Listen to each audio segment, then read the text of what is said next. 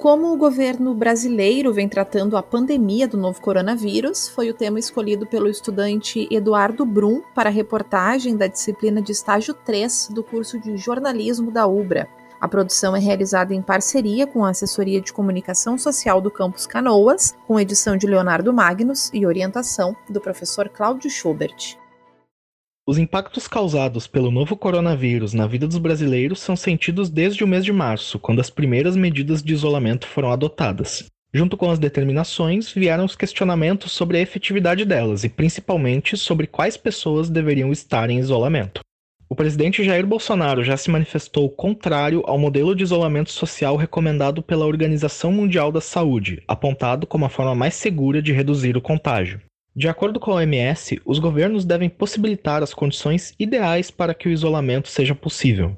O diretor-geral da organização, Tedros Adhanom, defendeu em publicação no Twitter que os governos também devem garantir a proteção econômica aos mais vulneráveis. O professor da UBRA, Honor de Almeida Neto, doutor em serviço social e pesquisador na área das ciências humanas e sociais, comenta os posicionamentos do governo durante a pandemia.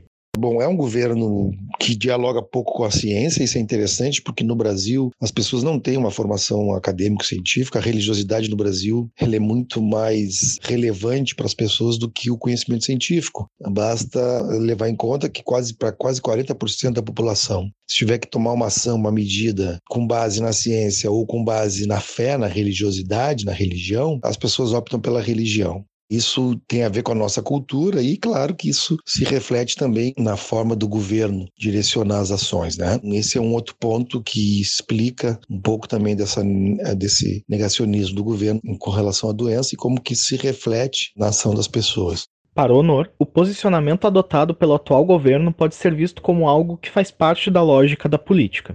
O interesse do governante, antes de tudo, é se manter no poder. Ele faz um cálculo racional entre o efeito da economia, que atingiria um número grande de pessoas, e isso poderia reverter numa perspectiva com relação ao governo dele, por exemplo, uma não reeleição, ao passo que com as mortes elas atingem mais uh, as pessoas, os familiares das pessoas que se envolveram com a morte, talvez não tenham uma abrangência tão grande. Não estou justificando isso, estou apenas dizendo que há um cálculo racional por parte do governo.